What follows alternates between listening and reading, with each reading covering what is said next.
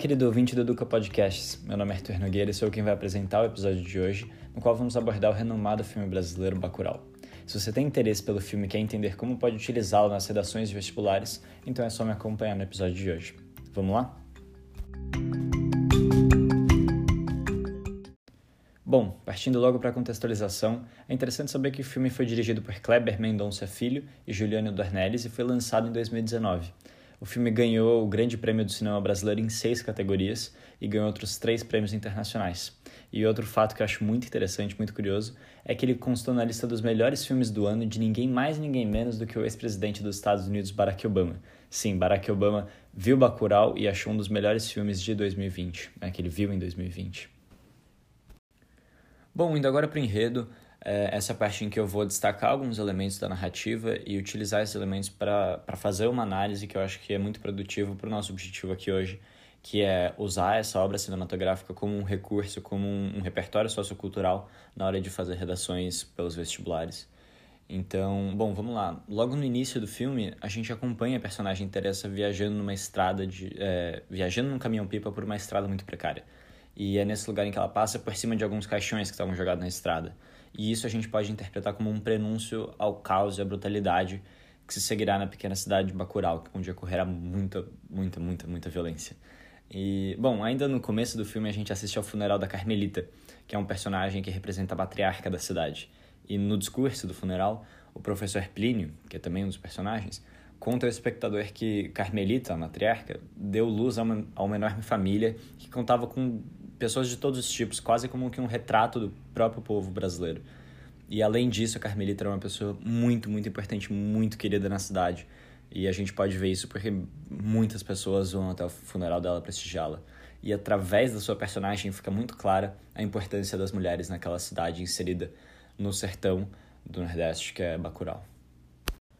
Bom, poucas cenas depois, o espectador conhece o prefeito da cidade, o personagem Tony Jr., que representa a infeliz realidade da política brasileira. Tony mostra uma indiferença com a realidade do município e faz falas extremamente demagógicas e, e populistas. Uma grande representação disso é o descaso com a educação que é mostrado na cena em que muitos e muitos livros são despejados de qualquer jeito por um caminhão no meio da rua, danificando todo o material. Tudo isso para o prefeito poder dizer que ele se importa com a educação e que forneceu materiais escolares. Então, atenção a isso, vestibulandos. Esse descaso com a educação pode muito bem ser utilizado em uma introdução pra, e uma contextualização em qualquer proposta que fale sobre valorização da educação ou da cultura, por exemplo. Bom, a narrativa avança um pouco mais e, em outro momento, durante uma atividade escolar, o professor Plínio, aquele mesmo que fez o discurso no funeral da Carmelinda, percebe que Bacurau não consta mais dos mapas digitais ao querer mostrar a localização geográfica da cidade para as crianças, para os seus alunos. E esse é o primeiro indício no filme de que algo não corre muito bem. Há outros momentos que também geram essa desconfiança. A cidade, uma vez que é liderada por líderes incompetentes, líderes políticos muito demagógicos, sofre há muito tempo com falta de abastecimento de água por falta de planejamento e falta de vontade política. E por conta disso, esse trabalho é feito por um caminhão-pipa. Acontece que, em determinado dia, esse caminhão-pipa chega à cidade com muitos furos de bala, indicando que há pessoas armadas ali por perto. E aliado a esse fato, em determinada noite chega uma manada desesperada de cavalos na cidade, que possivelmente estava fugindo de violência. Então é nesse clima que se constrói a narrativa de Bacurau e que dá mais indícios ainda de que algo não corre bem por ali.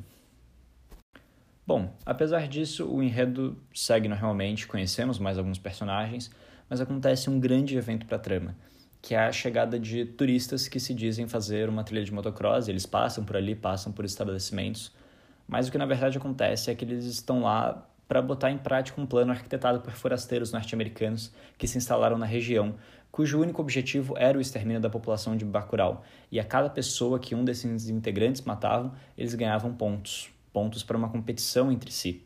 Então, os turistas, né, esse, essas pessoas que arquitetam um plano contra a cidadezinha, instalam um bloqueador de sinal no estabelecimento que visitam, e a partir daquele momento, Bacurau está completamente isolado do resto do mundo. Novamente, esse é mais um indício de que as coisas não correm bem para os moradores de Bacurau. Mas eu não vou focar nesse acontecimento agora por enquanto. O que eu quero destacar nessa passagem é que, com a chegada desses supostos turistas, em diversos momentos a população local recomenda a eles que visitem o museu da cidade. Depois descobre-se que esse museu, é, nesse museu há um acervo, acervo de fotografias objetos do cangaço. só um parênteses, para quem não sabe ou não se lembra, o cangaço foi uma onda de crimes e violência que ocorreu em quase todo o sertão do Nordeste, do Nordeste brasileiro, que é onde se passa o filme, entre os séculos 18 e 20. Seus membros vagavam em grupos atravessando estados e atacando cidades, onde cometiam pilhagens, assassinatos e estupros. Bom, voltando ao Museu da Cidade, ele representa o histórico de luta e resistência da população e da cidadezinha de Bacurau. O museu é, é também, portanto, um símbolo da importância da cultura e da memória na história de um povo. E, novamente, vestibulantes, atentem-se a isso, a valorização da cultura e da memória coletiva. Isso pode ser uma bela demonstração da importância da preservação da cultura local. Bom, e voltando ao enredo, todos aqueles indícios de que algo estava errado, então os cavalos, a falta de sinal, o caminhão-pipa, o desaparecimento do mapa, dão razão a várias mortes de moradores de Bacurau que vão acontecer em sequência. E é a partir desse momento em que a violência toma conta do filme. Mostram-se cenas de pura barbárie humana e a matança corre pela pequena cidade nordestina. E tudo isso ocorre por conta do grupo de norte-americanos que eu já mencionei, que buscam matar todo mundo em Bacurau e cada integrante do grupo ganha pontos por cada assassinato que eles cometem. E particularmente o que mais me tocou foi a morte de uma criança que simplesmente passeava no mato à noite com uma lanterna e a narrativa do assassino norte-americano é muito familiar e incrivelmente espantadora a qualquer brasileiro. Ele disse que achava que a lanterna era uma arma e a criança era uma ameaça em potencial. E eu acho que qualquer brasileiro já ouviu essa história antes e, e não pode de maneira nenhuma é, se conformar com isso. E, mas, enfim, durante todo o resto do filme vários conflitos seguem, mas tem um que eu gostaria de destacar. Que é que em determinado momento um dos norte-americanos invade a cidade e entra no museu que eu mencionei agora há pouco. E nesse ambiente, nesse espaço tão simbólico para o filme, ele não é apenas morto, mas também decapitado por um dos defensores de Bacurau. E como vocês devem imaginar, essa cena não podia acontecer sem muito derramamento de sangue. E bom, após esse conflito, os moradores limpam toda a sujeira de restos humanos deixados no local, né, por conta de toda aquela briga que aconteceu, mas são instruídos a deixarem a marca da mão de sangue na parede do norte-americano. Né? Então, quando ele estava lá, enfim, se esbarrando pelos lugares, o americano, com a mão sangrando, tocou nas paredes e deixou marcas. E, e essa instrução né, de, de manter as marcas lá mostra mais uma vez como o povo tem respeito e um apreço por sua história, que é marcado muito pela luta e pela resistência, né, pela, monta pela vontade de se manter vivo como uma sociedade, como uma população. E além disso, é capturado também o líder dos forasteiros, é, esse cara ele é levado algemado até a cidade, né, até o centro urbano de Bacurau, e lá ele começa a gritar o nome de Tony. Lembra aquele prefeito que, que, enfim, não tinha preço nenhum pela educação? Ele começa a gritar o nome do Tony em praça pública e pedir por ajuda. E é nesse momento em que se percebe como, que, como se não bastasse a indiferença do prefeito em relação à condição precária, da, condição de vida precária daqueles moradores, ele também era corrupto, estava aliado aos norte-americanos. Então Tony é humilhado e morto pela população de Bacurau, e o líder dos americanos, por sua vez, é preso em uma jaula que fica enterrada sem qualquer contato com a luz do dia. E isso representa a vitória da população sobre o mal que, que assombrava aquela cidade nos últimos tempos. Bom, e diante de tudo isso que eu apresentei até agora, percebe-se que o filme inteiro representa a luta de uma sociedade fictícia contra um sistema muito corrompido e contra opressores estrangeiros. Isso possibilita inclusive uma reflexão sobre relações de poder e soberania. Soberania, né, o poder e o, o ter controle sobre o que é seu.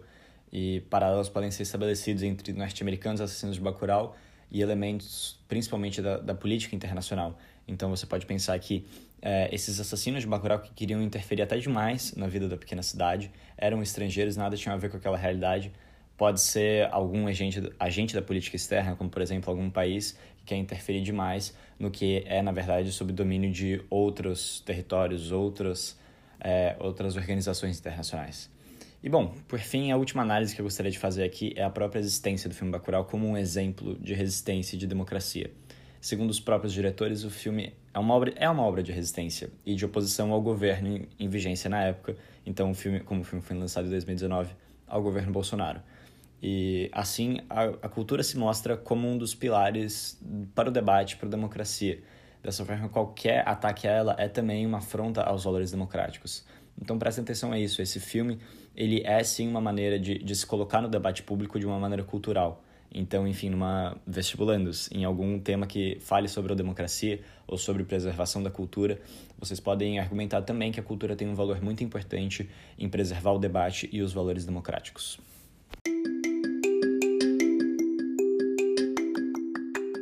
Bom, gente, esse foi o episódio de hoje e eu espero do fundo do meu coração ter te dado um pouco mais de repertório sociocultural e que isso te ajude nos exames vestibulares Brasil afora.